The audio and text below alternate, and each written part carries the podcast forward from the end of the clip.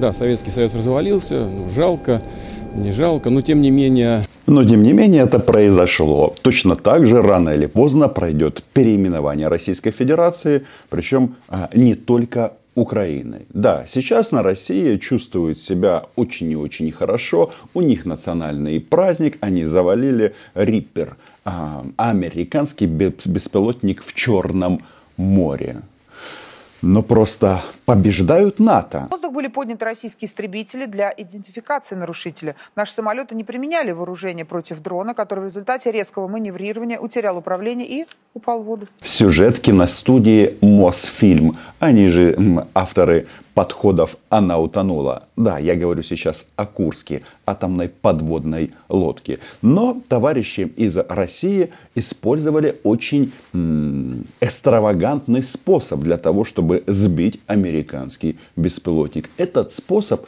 называется обоссать. Э, извините, э, в России сейчас это очень и очень модно. Э, Пригожин хотел пописать на м- Гиркина, и вот пилоты решили сбросить топлива на этот беспилотник. В героизме летчика никто не сомневается. И вот здесь начинается самое важное, самое интересное. Какой будет ответ Соединенных Штатов? Если кто-то думает, что будет э, линейная реакция, мол, прилетят F-16, позбивают Су-27, то нет.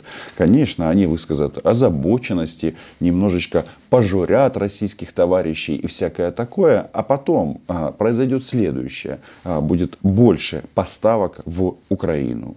И мы будем забивать Су-27 с российскими пилотами вместе. Нам нужно спать ложиться. Все хорошо. Можно хрюкнуть сразу.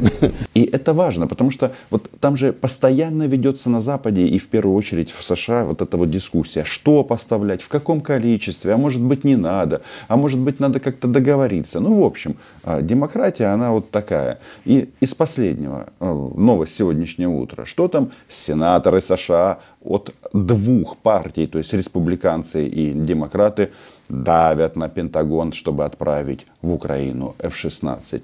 И, как ни странно, вот в этой войне самым э, главным союзником является кто э, в, в части выбивания новых систем поражения? Да, непосредственно россияне своими сумасшедшими действиями. Собственно говоря, и все. Ура, патриоты радуются, что сбили беспилотник. Друзья мои, я вас уверяю, радуются все. Хорошо радуется тот, кто радуется последним. Если вы не подписаны на мой YouTube канал, обязательно сделайте это здесь и прямо сейчас. Да, на болотах праздник, но он будет коротким. Вот генерал-лейтенант Гурулев, а, один из таких а, эталонных российских нацистов уже начал переубеждать западный мир и США в первую очередь в том, что Украине нужно помогать еще больше, больше, больше и больше.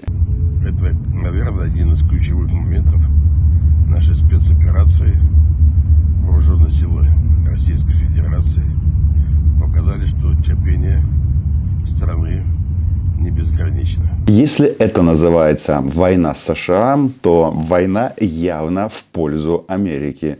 Согласитесь, 160 тысяч трупов российских солдат и один беспилотник. Да, дорогой, да, а, высокотехнологичный, да, это важно и крутая техника. Да, эта техника помогала нам в части получения координат целей которые мы уничтожаем. Да, они ведут разведку в интересах Украины, это правда.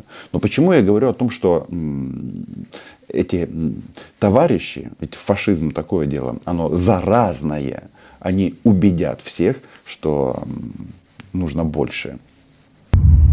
Наверное, это ключевой момент.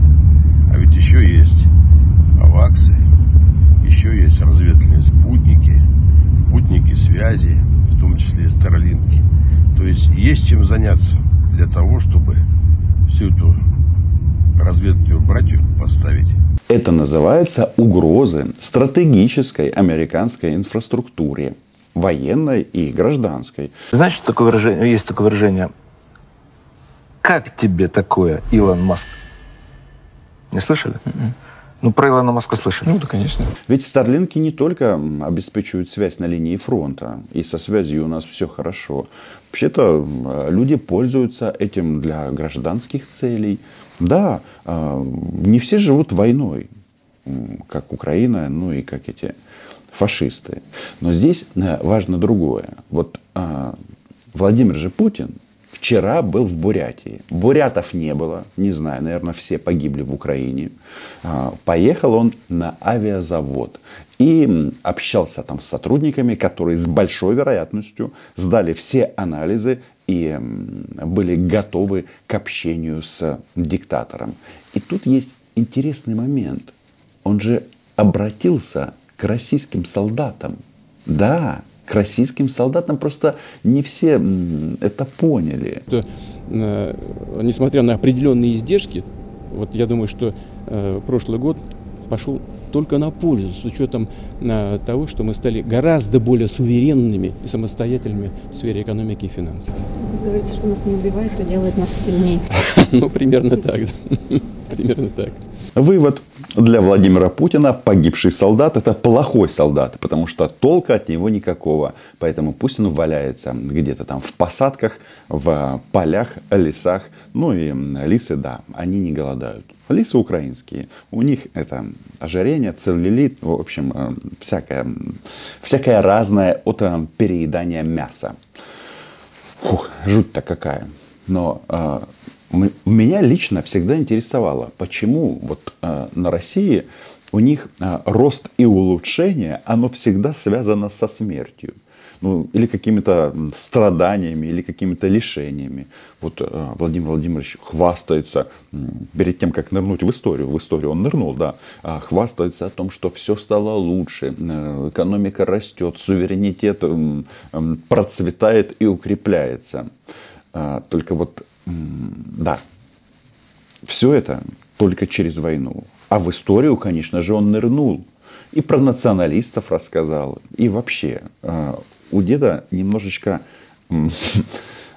путаются причинно-следственные связи. Сейчас мы его выведем на чистую воду. Исторически так сложилось, сейчас не буду удаваться в, а, в детали, почему так сложилось. Но еще с 19 века значит, Э, национализм начал развиваться так активно, подогреваемый э, с западной стороны, э, сначала от Польши, потом от Австро-Венгрии и так далее, в преддверии Первой мировой войны, просто растаскивали Россию пытаясь ее ослабить. Не так глубоко нырнул, не тысячи лет, но несколько столетий все-таки было, так сказать, взято в работу. Но Никто не хотел растянуть Россию. Нет, нет, нет. Потому что, а, Украина не Россия, и, б, э, Владимир Владимирович только же согласился с тезисом, что, что не убивает, то делает Россию сильней. Э, или, или это не всегда работает? Э, дался. Потому что если для э, наших западных партнеров, так называемых, а противника сегодняшнего, можно тебе прямо об этом прямо сказать, дело стоит в улучшении геополитического положения, то для нас, имея в виду всю предысторию последних нескольких лет, 8-10 лет, все, что происходит, это не просто улучшение какого-то геополитического положения. Для нас это, во-первых, борьба за наших людей, которые проживают вот на этих территориях? На территории Украины, а, которую Путин почему-то решил завоевать. И он тут нам рассказывает о том, что вот вопрос стал выживания России. Да-да, это очередная тренировка. Она закончится примерно как для 160 тысяч российских солдат. Просто всегда россиянину нужно задаваться вопросом. Ну вот Путин говорит, нас 8 лет водили за нас. И вот через 8 лет нашу страну поставили на грань выживания. Кто же тогда а, рулил Россией? Кто управлял этой великой страной? А, это был Путин? То есть, подождите, если под руководством Путина Россия проходит такие страшные испытания, то может быть проблема в этом? Ведь на каждую ситуацию можно взглянуть по-разному. Ну, вы понимаете, мы, э, мы многонациональная страна, но все-таки все-таки это русский мир. Если вы пообщаетесь с людьми, которые приезжают оттуда, я с ними встречался, они ничем не отличаются от нас с вами. Ну, ничем. Они такие же, как и мы. Они, они это часть нас, часть нашего народа. Это российское фашистское ноу-хау. Хотя диктаторы обычно всегда так поступают, потому что это часть нашего народа, это все наше, и поэтому мы имеем право это уничтожить. А потом они удивляются, что здесь а, проходит в Украине дерусификация в прямом смысле этого слова. Но кто ее проводит? Кто? Такие вот люди, которые поставили Россию на грань выживания. А, да, потому что он физически уничтожает десятки тысяч людей, которые владели неплохо русским языком. Так, на секундочку. И что, как говорится, им это дало? А насколько мне известно, англоговорящих так массово не уничтожают, потому что ну, то, что делает Россия, это геноцид в прямом смысле этого слова. Как же их можно бросить? Это во-первых. Во-вторых, для нас это не просто борьба за какое-то геополитическое состояние. Для нас это борьба за существование самой российской государственности, потому что э, противник наш, или, как я говорил раньше, партнер, да, у них же одна задача. На предыдущие десятилетия мы за, и в предыдущие десятилетия мы за это убедились. Раскачать, растащить по кускам. Вот в чем все дело.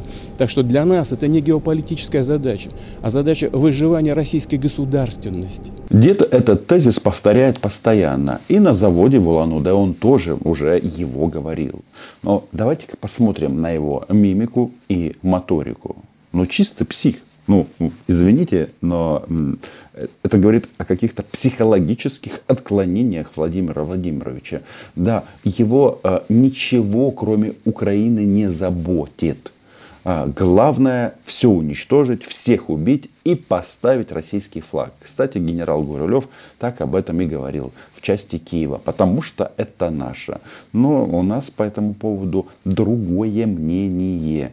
Мы ведь терпеливо в течение десятилетий пытались наладить отношения э, с, э, с э, современным украинским государством.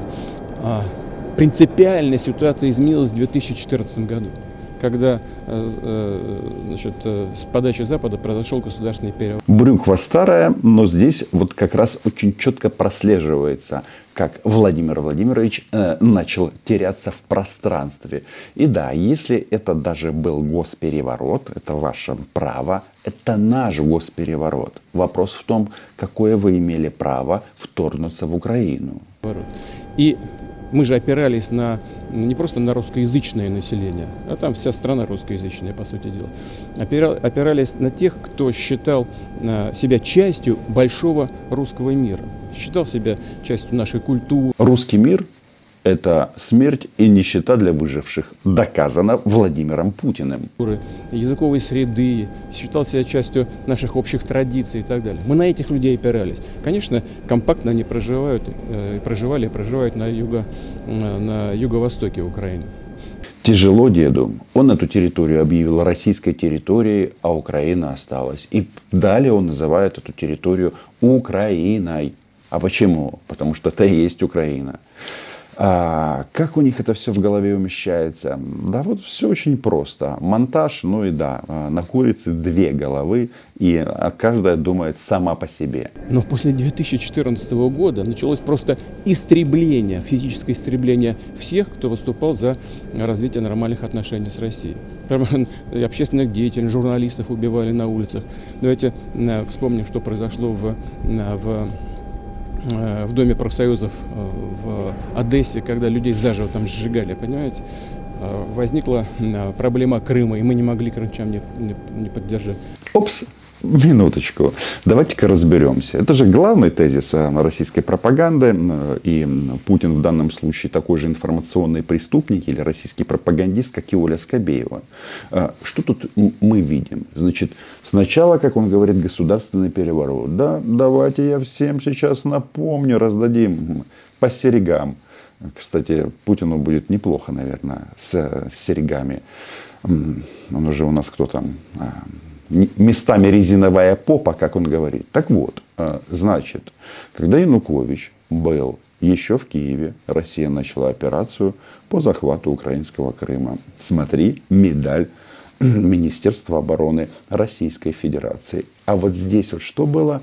Одесса, а, не говоря уже, кто там спровоцировал эти массовые беспорядки, которые привели к этой трагедии, потому что именно пророссийская часть напала на украинский митинг, мы же это помним, украинскую ходу, прекрасно помним.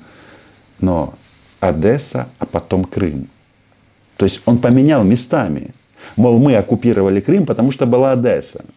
Только хочется напомнить идиотам, что а, после 2014 года проблемы у пророссийских сил в Украине начались после того, когда они публично начали призывать демонтажу украинского государства. Именно так. И проблемы эти начали, потому что они начали оправдывать оккупацию сначала украинского Крыма, а потом украинского Донбасса. Шах и мат. Подписывайтесь на мой YouTube канал. Называем здесь вещи своими именами. Ну а американские друзья а, знают, что за Риппер а, месть будет подана холодной Как на глубине Черного моря. В любом случае Украина была, є і буде. До зустрічі.